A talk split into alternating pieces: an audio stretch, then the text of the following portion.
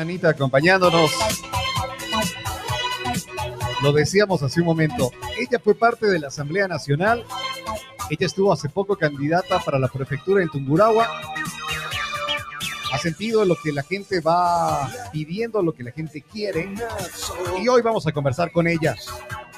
En esta nueva etapa que va, cómo le va viendo al país, va de la mano con Fernando Villavicencio, ¿verdad? Sí. Bueno, vamos a conversar con ella ahora. Estás escuchando Enlazados, enlazados, enlazados, enlazados por Retumba 100.9 FM. Le damos bien la bienvenida. Está con nosotros aquí en la cabina de Retumba para compartir con nosotros en esta mañana de día martes, cuatro días en julio, Ana Galarza.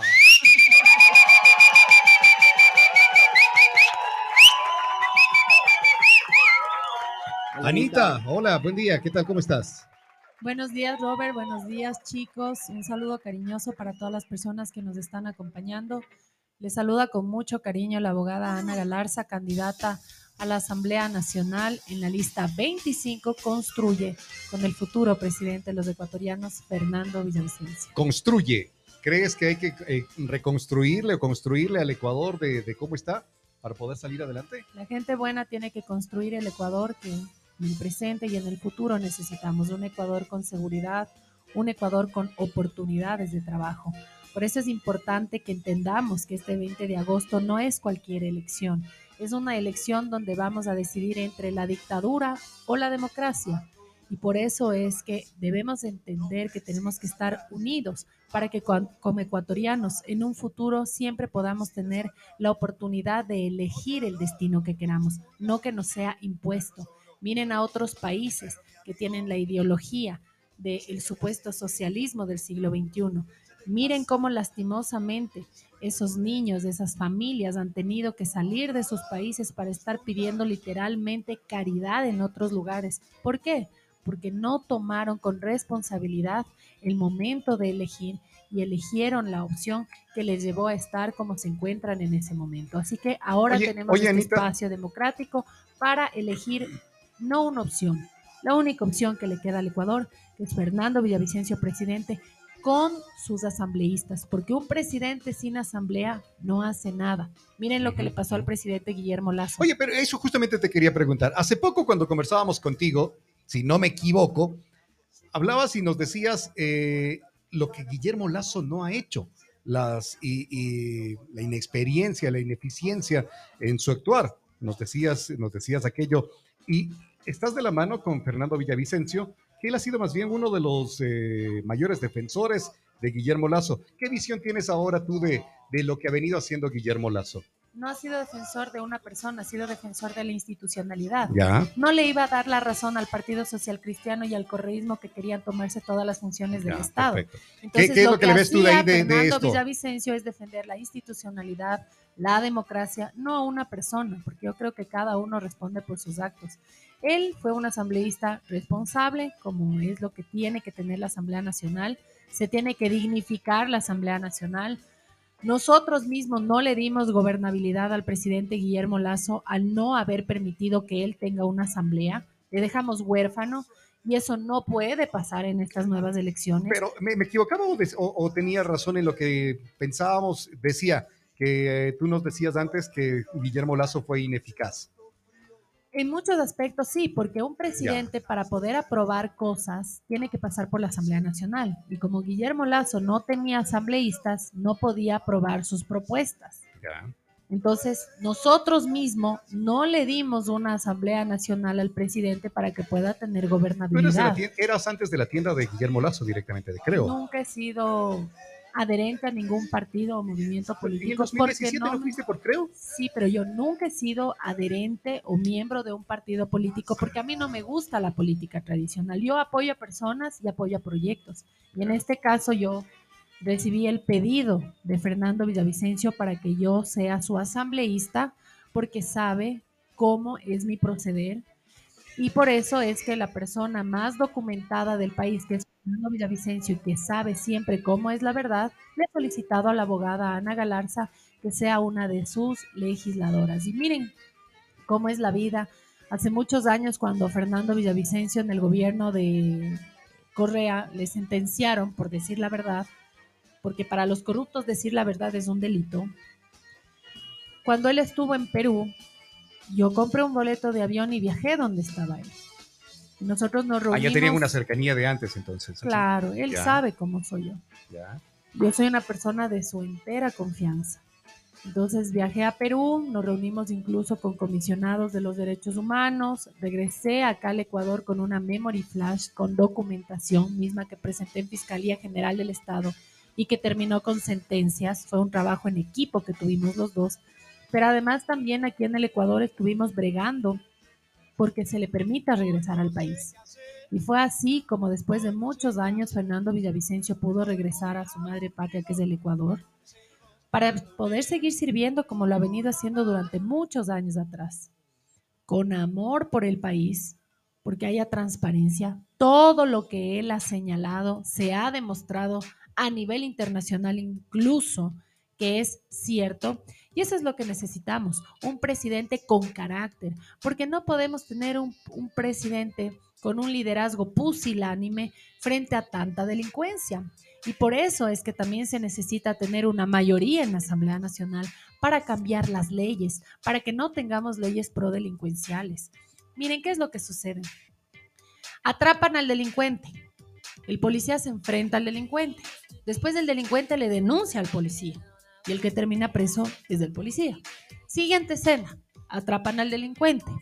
La banda delincuencial eh, soborna al juez y al fiscal y el juez y el fiscal le liberan al delincuente.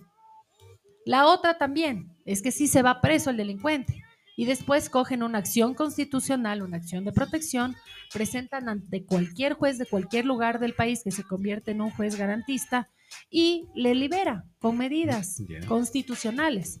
Para eso tenemos que cambiar las leyes, porque la constitución del 2008 lastimosamente les está dando garantías bajo la supuesta bandera de los derechos humanos a la delincuencia, Ujú. más no a la ciudadanía. Y si desde la Asamblea Nacional nosotros tenemos que revisar nuestros tratados y convenios internacionales de derechos humanos que están cobijando a sicarios, a secuestradores, a extorsionadores, tendremos que salirnos.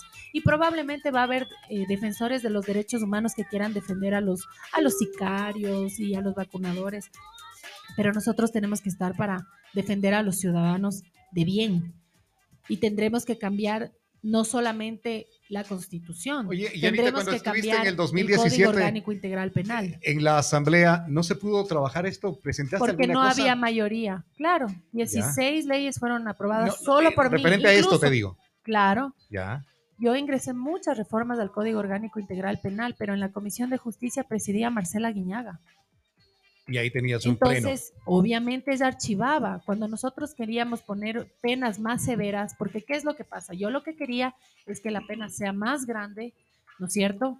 Porque digamos que la sentencia es cinco años. Como está la ley ahorita, cumplen el 60% y salen libres y no devuelven nada. Eso era lo que yo planteé cambiar. Pero llega a la mesa de Marcela Guiñaga, y Marcela Guiñaga revisaba eso y por protegerles a sus compañeros, archivaba pero es porque no había una mayoría en la Asamblea Nacional. Por eso es que nosotros hacemos hincapié en que todas estas propuestas que tenemos con Fernando Villavicencio se pueden cristalizar siempre y cuando tenga una Asamblea Nacional.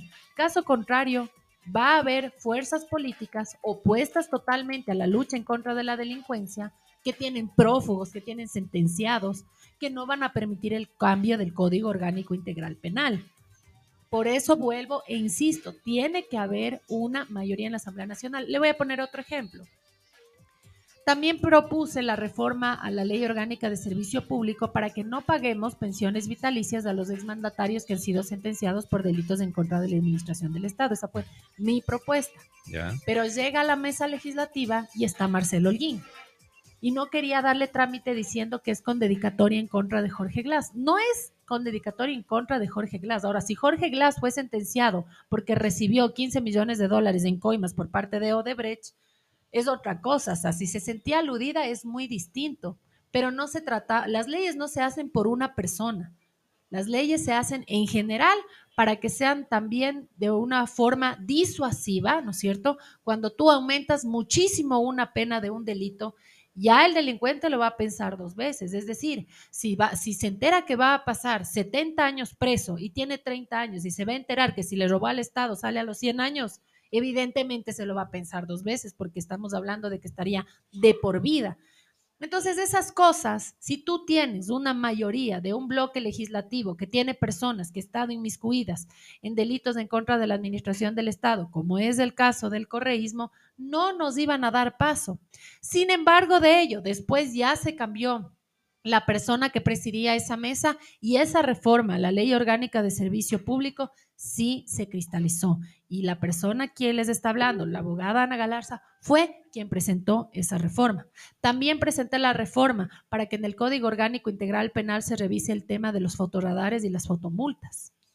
Porque son tres sanciones que se imponen cuando una persona se pasa una fotomulta. Y seamos sinceros, muchos de aquí de Ambato conocen dónde están los fotorradares, andan a, a una cierta velocidad, ven que está el fotorradar, bajan la velocidad, pasan el Y eso lo hace todo el mundo, lo, hacen, lo hacen todos. es una pena, pero lo hacemos todos. No tiene un mecanismo de disminución de accidentes de tránsito, solo recaudativo para una empresa privada ¿no es cierto? Pero, pero bueno, en parte sí ha ayudado también a, evitar, por ejemplo, recordarás la cantidad de accidentes que había en, en Ficoa, en el sector de Las Palmas, y ahora porque ya sabes, al menos bajas la velocidad para Solo no en ese sector. Solo en ese sector. Solo en ese sector, porque en todos los otros sectores no ha bajado en ni un punto porcentual, porcentual el tema de los accidentes de tránsito. Obviamente se tiene que controlar el tema de la velocidad, pero seamos sinceros, son rompe velocidad, rompe velocidades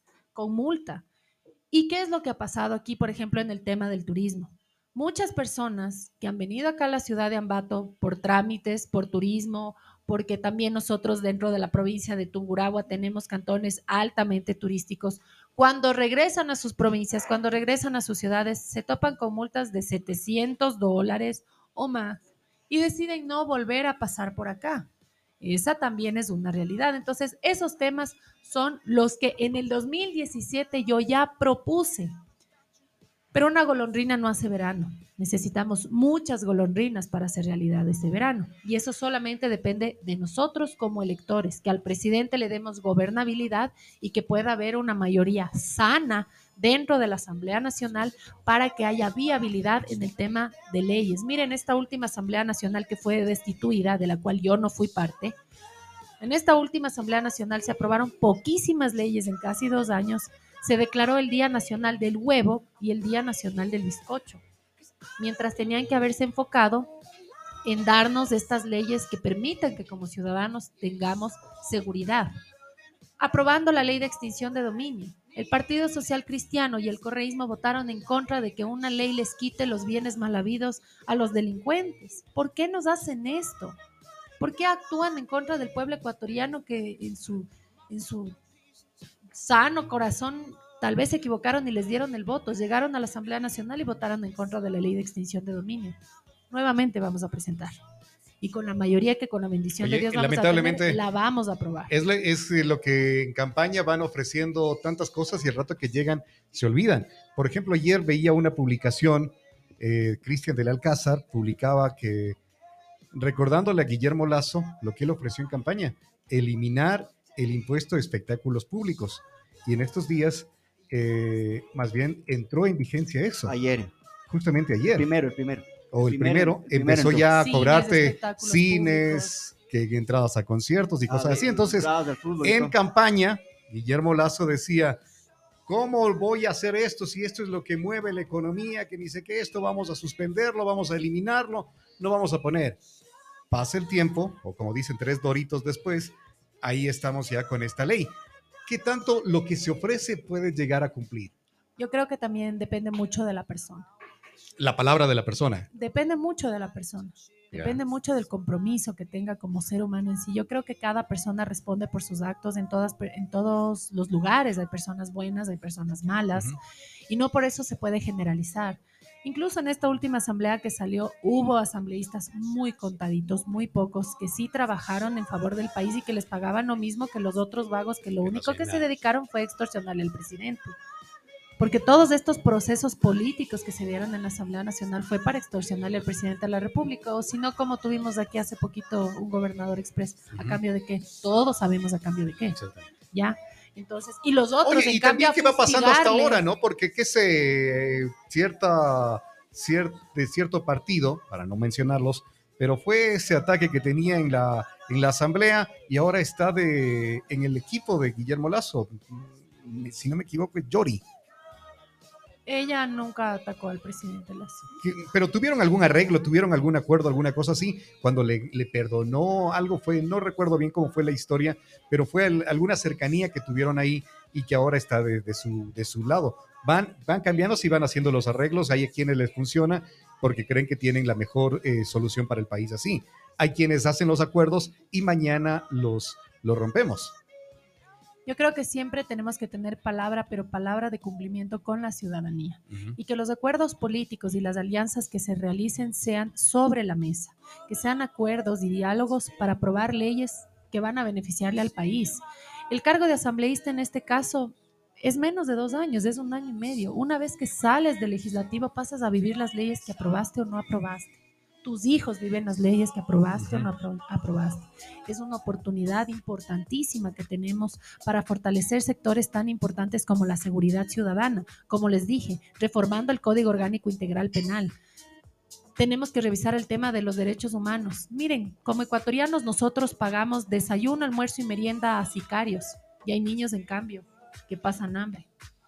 Entonces nosotros sí vamos a cambiar la ley y la constitución para que esos delincuentes que están en la cárcel con su trabajo cosiendo uniformes para los niños de escasos recursos económicos se paguen su desayuno, almuerzo y merienda y que no sean nuestros impuestos los que les estén pagando. y que esos impuestos vayan, sí, a alimentación de las personas que más necesitan. Eso es verdadera equidad y justicia social. ¿Qué pasa, Anita? Eh, si gana otra persona, no, no Villavicencio, cualquiera ¿Qué van a hacer ustedes? ¿Van a haber un consenso para hacer las cosas o, o, vamos a tener la asamblea que tuvimos ahorita que todo el mundo quería hacer lo que le da la gana? Mira, el escenario más importante en este caso para el Ecuador, y te soy sincera, es que Fernando Villavicencio sea presidente del Ecuador. ¿Qué pasa si no sale? En el caso de que no fuese Fernando Villavicencio, que sería lo menos favorable para el país porque es la única persona con carácter y decisión para luchar por lo que los ecuatorianos necesitamos, nosotros tenemos que tener un procedimiento de poner por delante de cualquier ideología y bandera el país, que es donde nosotros todos caminamos, todos vivimos, estudiamos, acudimos a los hospitales. Ese tiene que ser el principal objetivo. Qué bueno que se habría podido ver eso desde la Asamblea Nacional, pero ya, ya nos demostraron que los que estuvimos, que, que los que estuvieron en esta última Asamblea Nacional. Bueno, en esta última o, casi, o casi siempre, porque a ver, recuerdo que conversabas tú que lo que sucedió contigo fue también como un odio por eh, de, denunciar, por hacer cosas, nos comentabas aquello. Entonces, como que la asamblea siempre ha sido mal vista porque nunca van viendo el, el bienestar del país, de la ciudadanía, sino el bienestar de cada agrupación, de cada sector. Eso ha sido siempre. Y está mal. Y está recontra mal. Siempre que proponían una ley que beneficiaba al país, sea quien haya propuesto la ideología o bandera política, el otro... siempre voté a favor. ¿Para qué? Para que todos como ecuatorianos y nuestras generaciones podamos tener esa esperanza de progreso y esas oportunidades. Ah, tú veías una ley que le podía servir y no votabas y así tu grupo te diga, no, nosotros no nos vamos en contra de esta ley. Bueno, realmente en la bancada a la que yo pertenecía era bien sensata. Nunca actuaban con odios ni, ni de forma visceral. Entendíamos perfectamente que nosotros éramos en ese momento funcionarios y después como cualquiera, ciudadanos que viviríamos las leyes que se aprobaban y no se aprobaban y que teníamos esa responsabilidad y así lo hicimos. Si ustedes revisan todas las leyes que fueron aprobadas por mi parte, todas las leyes que fueron propuestas y aprobadas por mi persona, todas son en beneficio del pueblo ecuatoriano. Volviendo al tema de qué es lo que tenemos que hacer en la Asamblea Nacional, la abogada Ana Galarza propuso en la mesa de asambleístas del presidente Fernando Villavicencio que se reforme la constitución. ¿Para qué? Para disminuir el número de asambleístas, porque no se trata de cantidad, se trata de calidad. Y cuando hablamos de calidad, también hablamos de que poner requisitos mínimos para que puedan ser candidatos a la Asamblea Nacional. que sean profesionales, que pasen un examen de conocimiento de procedimiento parlamentario, porque ¿cuál ha sido el error de, de la ciudadanía? Votar en por los hemos rostros. equivocado. No solamente los rostros, hemos votado incluso por gente buena, por gente que tiene buenas intenciones, Pero, zapatero intenciones. a tus zapatos. Sí. Hemos elegido a cantantes, hemos elegido a periodistas, hemos elegido... eh, ¿Tú crees? A ver, hace poco estuvo acá Ramiro, eh, Ramiro Vela conversando con nosotros y decía que, eh, igual Esteban Torres decía, que no es tiempo de ir a aprender. Exacto, exacto. Ramiro Vela como periodista sabe que no es tiempo de ir a aprender y que las leyes son hechas por abogados. No es lo mismo hacer un puente que hacer una ley. No Cuando es lo mismo dar eso, bien una noticia que hacer una ley. Hay La que gente nos decía esto. Habíamos probado ya con abogados, con abogados que están en la asamblea. Y la gente nos mandó mensajes ahí, no me voy a poner a buscar ahora, pero nos decían, por ejemplo, eh, qué sé de los que recuerdo, abogados Bucaram nos decían, y que han estado dentro de ahí. Entonces, ¿qué Él tanto te estuvo en la garantiza? asamblea. Ah, cierto. Sí. Mira, no ¿Qué tanto es- te garantiza el que un tema- abogado esté El dentro de la tema asamblea? de la profesión es una parte. Ya. la persona es otra. Como yo te digo, incluso hemos votado por gente eh, de buenos sentimientos, muy buenas personas, pero cuando llegan, como no conocen de la labor legislativa, o hacen mal o no hacen. Es, Zapatero ¿qué a tus zapatos. Y en un año y medio, ¿tú crees, Robert, que un ingeniero civil puede aprender lo que a los, nosotros como abogados nos toma ocho años? No es momento de que lleguen a experimentar en la Asamblea Nacional. Igual, no es lo mismo un consejo municipal que una Asamblea Nacional. Es distinto. El procedimiento, incluso el manejo político, es, es diferente. O sea, En eso créanme- coincides con eh, lo que nos decía Esteban Torres acá al visitarnos, que eh, la experiencia que les ha dado el tiempo que van dentro de la asamblea, el saber qué tiempos demora en hacer una ley, en cómo generar una ley, que muchos ahora que quieren llegar, de ser así, que la gente decida por ellos, van a ir a... a- recién ¿Y experimentar, a ver cómo será, cómo que, cuáles son las comisiones. Y eh, miren, ahorita el Ecuador es un paciente crónico, necesita una cirugía corazón abierto. No le pones al practicante a que realice esa cirugía delicada. Pones a personas que saben, que tienen la experiencia y que lo van a hacer bien.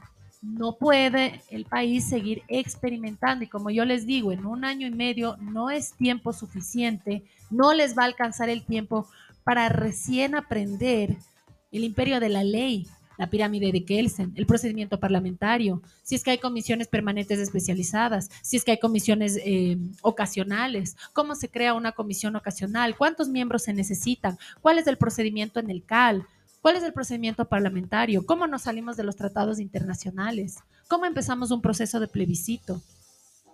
¿Me entienden? Mensajes que nos van, eh, que nos van llegando acá, eh, voy a leer uno de, ellos. Bueno, de- quizás nuestro amigo no, no escuchó el entre líneas cuando conversamos con Ana Galarza, que era candidata a la prefectura. Ahí ella nos presentó el documento que respondía a la pregunta que tienen, pero voy a dejar que ella sea la, la- la encargada de responder. Hola amigos, no sé si se pueda preguntar qué pasó con todo lo que se le culpó a la candidata Anita Galarza cuando estuvo de asambleísta. ¿Ya está libre de culpa o en qué terminó todo eso? Pregunta. Muchas gracias. Yo por tu conozco eh, la, la respuesta porque me enseñaste el documento en aquella ocasión, pero mucha gente que quizá no escuchó. Y esta es una oportunidad importantísima. Muchas gracias por tu pregunta. Cuando yo fui legisladora, no en esta última Asamblea Nacional, en 2017 otra, fue la tuya. Sí, yo presenté varias denuncias. Y esas denuncias terminaron en sentencias y no solamente que se fueron presos, sino también que les quitamos la plata. Y eso les puso bien bravos, porque en, la sumatoria eran como 1.200 millones de dólares. Entonces les estorbaba que esta asambleísta, que la abogada Ana Galarza, no solo que les mande presos, sino que les quite lo que con tanto esfuerzo se habían robado. Ellos compraron votos dentro de la Asamblea Nacional. Y le voy a decir con nombre y apellido porque yo no tengo problema, porque cuando uno habla con la verdad puede decirlo sin miedo a nada. El asambleísta Daniel Mendoza, él era el hombre de maletín que le dio plata a los asambleístas para que a mí me saquen de la Asamblea Nacional y que deje de serle un estorbo a los corruptos, para que los corruptos después hagan fiestas sus anchas. Daniel Mendoza, repito, acuérdense de ese nombre, porque después Daniel Mendoza terminó preso. Fue así como un asambleísta llamando, llamado Ronnie Aliaga, que es representante de los Latin Kings en el bloque correísta. Los Latin Kings manejan cárceles en el Ecuador, eso también sabemos, ¿no es cierto? Él es el representante de los Latin Kings en la Asamblea Nacional. Fue él el que pidió que yo salga. ¿Ya? Acuérdense ese y la nombre. gente- Aliaga, Latin King. ¿Ya? ¿Ya? Hicieron un linchamiento mediático, pero yo sabía que Dios, el tiempo, la verdad y la justicia me darían la razón.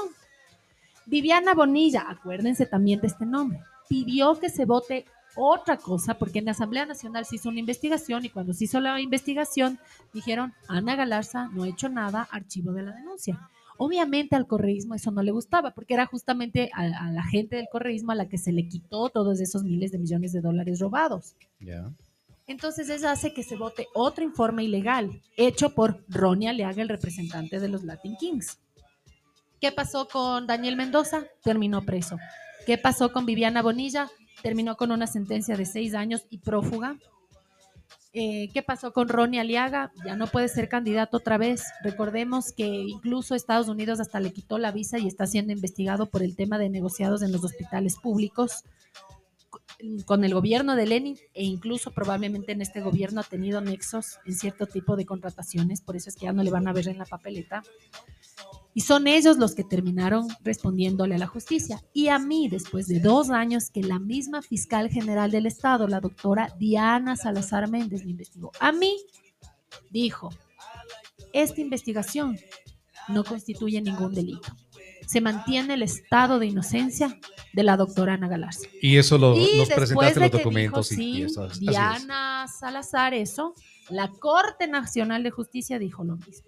Y de igual manera la Contraloría General del Estado. Yo no tengo ni un centavo de glosa, ni indicio de responsabilidad civil, ni indicio de responsabilidad penal. E incluso la misma Asamblea Nacional no me destituyó administrativamente porque lo que hicieron políticamente fue ilegal y por eso es que yo nunca tuve impedimento de ejercer cargo público. Entonces, en todas las instancias... Está respondida entonces la En pregunta todas ahí las para instancias se demostró que evidentemente a los Latin Kings, a los corruptos, a los cuales se les quitó la plata que se habían robado, les caí pésimo y déjenme decirles que les seguiré cayendo mal. Mi intención no es caerle bien a los corruptos. Mi intención es que ellos respondan ante la justicia y que no se salgan con la suya. Ana, eh, tú estuviste hace poco candidata a la prefectura. Sentías el contacto con la gente, nos conversabas mucho lo que iban diciendo ahí. Ahora, ¿qué te dicen? Mira, ¿Qué di- esta qué? Porque campaña es La mayoría de las personas inclusive. cogimos y dijimos, L, las mismas caras. esta campaña es más bonita inclusive porque la gente ya nos conoce, nos reconoce. eh, y eso sí hay que reconocerlo, es eh, una oportunidad eh, mucho más grande de poder tener este acercamiento ante los distintos sectores. Somos gente que ya hemos demostrado con trabajo y con compromiso que estamos del lado de los ecuatorianos honestos. Fernando Villavicencio también ha demostrado que está del lado de los ecuatorianos honestos. Soy de las pocas candidatas que nunca he tenido ningún juicio por temas de corrupción, que no tengo una glosa, que mi declaración patrimonial a mis 33 años corresponde a lo que tendría una mujer de 33 años, porque la doctora Ana Galarza no es testaferra de nadie, como probablemente algunos candidatos en la provincia de Tungurahua sí lo son. Entonces, hasta las declaraciones juramentadas, patrimoniales, la ciudadanía puede revisar. Ana Galarza, a sus 33 años, no es ninguna millonaria como algunos otros candidatos porque son testaferros de otras personas. Entonces, Hay yo le candidatos dejo así eso, acá. claro, yo le dejo eso a la ciudadanía para que puedan revisar las declaraciones patrimoniales y ¿En vean dónde pueden entrar a revisar esto? y vean, en la Contraloría General del Estado, todas las personas que hemos estado en la función pública por ley la o página de la también Contraloría. a partir de cierto monto de recursos económicos, la persona natural tiene que presentar una declaración patrimonial jurada. Y aquí en la provincia de Tungurahua hay personas que a sus 33 años son millonarios porque son testaferros.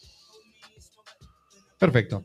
Nos, eh, nos queda clara cuál es la posición de, de Ana Galarza. Ella el 20 de agosto estará una vez eh, más en la papeleta para que la gente pueda decidir. La gente es la que tomará la mejor decisión si cree, considera que eh, Ana Galarza va a ser una excelente representante por la provincia de Tungurahua y va a trabajar por el bien del país.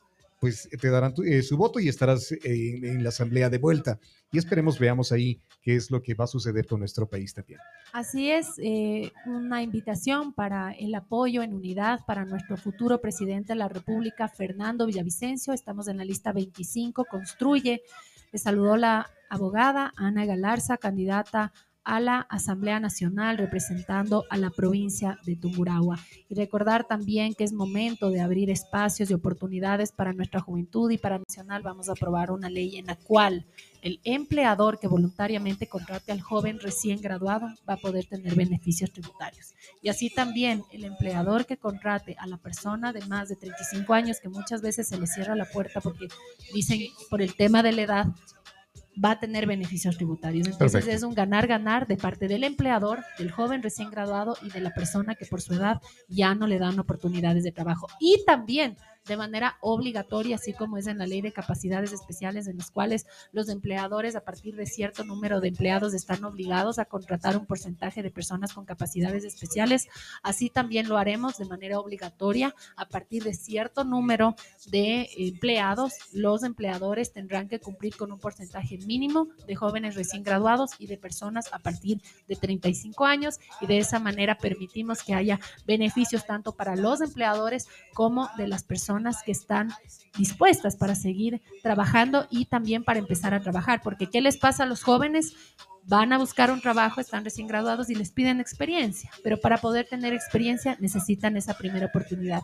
Y en este caso cuentan con la propuesta de ley de la abogada Ana Galarza para que con una mayoría de construye en la Asamblea Nacional, es decir, votando todo 25, esto pueda ser una realidad. Así que Tungurahua y el Ecuador están con Fernando Villavicencio, con Construye y aquí en Tungurahua con su representante. Es la primera ocasión que tú vas encabezando la lista, ¿no? Es la primera vez que yo encabezo lista. Eh, eh, ¿Será que va, va a suceder lo que sucedió contigo? Que quien iba primero en la lista arrastró para con sus votos y todo para que puedan tener más, eh, más asambleístas de tu lista. Bueno, todos nuestros candidatos de la lista tienen sus méritos propios. Si llegan a la Asamblea Nacional no será únicamente por el arrastre de mi votación, sino porque son personas que son muy queridas. Nosotros tenemos representantes de los distintos cantones. ¿Cómo habría querido tener en cada uno de los escaños nueve escaños para que exista un representante de cada cantón? Pero, por ejemplo, nuestro segundo candidato a la Asamblea Nacional es Luis Silva, que es de Pelileo, de Huambaló específicamente, una persona muy querida, uno de los líderes de la Junta de Defensa eh, de Campesinado, Ya, del perfecto. Campesinado, y ya fue consejero provincial, fue dos veces concejal, es una persona eh, con experiencia, pero también con respeto por parte Oye, del Anita, pueblo pelileño. algo, a ver, en las últimas elecciones, eh, cuando fuiste candidata a la prefectura en febrero, tú tuviste el 11.89% de los votos. Así es, El prefecto que ganó tenía el 38.46. así es. ¿ya? Eh, quizás ese es porque es igual la provincia, ese voto se repetirá.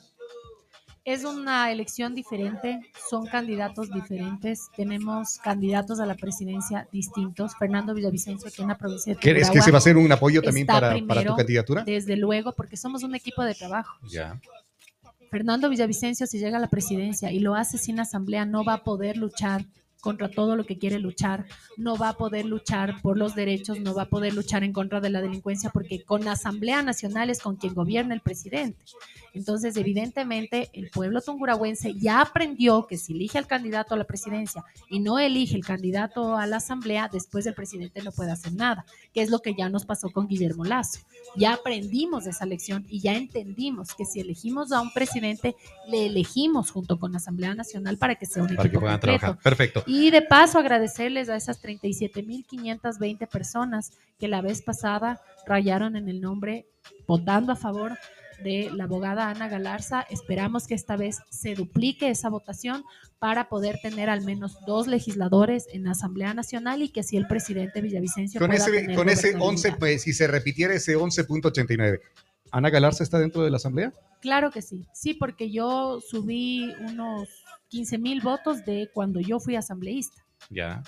En esta elección tuve más votación todavía y Es esperamos decir, que en esta nueva así. elección siga subiendo. Perfecto. Eh, nos dice, nos dice otro de los mensajes y con esto cerramos. Eh, bueno, nos respondiste aquello también ya más que una consulta para la abogada, al escucharle que se necesita personas experimentadas o en sí abogados para la asamblea, no se está coadyuvando un derecho al ciudadano, dice, de ser elegido, sea de cualquier profesión. Y claro, como ciudadano, uno desea que vayan personas preparadas. ¿Por qué no entonces por las personas que vayan a la asamblea propongan una reforma respecto a que las personas que ingresen a ciertos cargos públicos, presidencia, asambleísta, alcaldes, concejales, tengan por lo menos un título de tercer nivel? Eso es lo que nos dice uno de los oyentes. Lo decías ahí, que sí debe tener una profesión y ya deben tener una cierta preparación para, para poder ejercer un cargo público. Muchísimas gracias, Anita, por tu visita acá a la radio. Eh, pronto volveremos a conversar contigo. Hablaremos en el espacio entre líneas para eh, conocer más de qué serán tus propuestas. A ver, una de nuestras propuestas es hacer debates, lo decíamos ayer, tipo debates. ¿Ya? Ana, ¿tiene alguna objeción a aquello? No, o, ninguna. O, tranquilamente ninguna. podemos hacerlo? Yo creería que tal vez los otros candidatos objeten esa propuesta. Por mí, encantada el debate desde el respeto, con ideas, con la verdad por delante, porque una muestra de respeto a la ciudadanía es siempre hablar con la verdad, jamás eh, desinformarle, porque un pueblo informado es un pueblo con verdadero poder, porque va a elegir con, con información certera. Porque. ¿qué es lo que ha hecho el sector negativo que se ha incrustado en la política? Verán, las mafias no tienen ideologías. Creíamos que las mafias estaban en la izquierda, decíamos, no, la izquierda. Y después elegimos la derecha y también se enquistaron las mafias en la derecha. Las mafias no tienen ideología y son esas mafias las que buscan a través de redes sociales, de cualquier otro espacio, desinformar a la ciudadanía. ¿Para qué? Para que confundida llegue y a veces elija mal. Miren cuántas personas eh, sabían eh, que necesariamente un presidente para gobernar necesitaba tener una mayoría en la Asamblea Nacional. ¿Cuántas? Estoy segura que muy pocas y por eso no eligieron un presidente con asamblea y después el presidente no pudo decidir. Estos son los espacios en los cuales nos permite informarle a la ciudadanía que un ejecutivo necesita un legislativo para poder aprobar desde el presupuesto general del Estado, que es lo primero que se aprueba. Desde eso. Creo que en eso tendría, tendría que hacerse una reforma que inclusive eh, eh, asambleístas sean elegidos en la segunda vuelta, Así es, sí. porque a, a la primera tú votas por alguien y tu presidente quizás no llega por la eh, el asambleísta que tú votaste. Y estoy de acuerdo contigo. y, y ya votaste y ya fue así. Y ya qué pena, porque ya no van a, van a tener una mayoría ni va a ser esto. Ojalá pronto podamos conversar de esto. Cambiar el método electoral, porque ahorita tenemos el método de Webster, ya no tenemos el método de Hunt, y hay muy pocas personas que conocen que ahora votamos con Webster. ¿Qué pasa? Que si tú votas en- de, por listas diferentes, anulaste, el voto. Anulaste el voto. Entonces se tiene que votar por lista cerrada, por la misma lista. Caso O si el voto. exclusivamente por Ana Galarza. Claro. Si no quiere votar por otras, vota exclusivamente por Ana Galarza. Eh, eh, eh, ¿Es válido ese voto también? O, o tiene que ser por toda la lista directamente? Es lista cerrada, ni siquiera tienes opción para rayar en el casillero. ah, de un ya, perfecto. Es, Es arriba y va ahí. cerrada, pero y hay listo. pocas personas que conocen eso. Listo. Hay muy pocas personas. Estos son los espacios importantes para poder educar a la ciudadanía sobre el método electoral y que puedan de esa forma aprovechar su voto. Por favor, no desaproveche esta oportunidad porque así usted diga, no confío, no creo, va a llegar alguien y que al menos sea preferible que llegue una persona que al menos usted ha sentido que sus propuestas son las que van de acuerdo con usted. Por eso es que tenemos que cambiar la constitución, tenemos que cambiar el método electoral, tenemos que disminuir el número de asambleístas porque no es la cantidad, sino la calidad. Tienen que ser personas que pasen un examen, tienen que ser personas que no tengan delitos en contra de la administración del Estado, ni grilletes electrónicos en, la papel, en las papeletas. Va a Bueno, haber personas Eso no que está tienen inclusive grilletes. que, que si tienes deuda de alimentos, también no puedes participar. Sí, no pueden participar ellos, pero les permiten que participen personas que tienen grillete electrónico. listo. Por eso la ley se tiene que cambiar y tienen que ir personas preparadas porque si son preparadas no van a necesitar ni de asesores ni de asistentes que a nosotros como ecuatorianos nos cuestan mucho dinero. Ya. Ya que, y otra cosa, y esto sí es propuesta exclusiva de la abogada Ana Galarza. Miren, aquí nosotros si trabajamos comemos, si no trabajamos no comemos, así somos los ciudadanos, ¿verdad? Ya. En la Asamblea Nacional voy a proponer cambiar esto en la ley. El asambleísta que presente un proyecto de ley y que sea aprobado, se le paga. El que no ha presentado nada, no se le paga. Es una de las Es- propuestas vamos que tiene a ver Ana. con cuántos votos vamos a tener. Ah, Mi vamos a ver mi cuántos cobran sueldo entonces ahí. Mi bloque va a estar a- y eso les va a obligar a trabajar. Muchísimas gracias. Con nosotros estuvo aquí en Retumba 100.9. Hoy hemos conversado con ella. Lali y el Tuco intervinieron extraordinariamente en la conversación hoy. Con su cabeza solo decían sí, sí. Gracias, Anita. Muchísimas Pronto nos veremos gracias, nuevamente. Robert. Ya viene gracias. Pepe Jaramillo para conversar sobre la inteligencia emocional. Una pausa, volvemos. Estás escuchando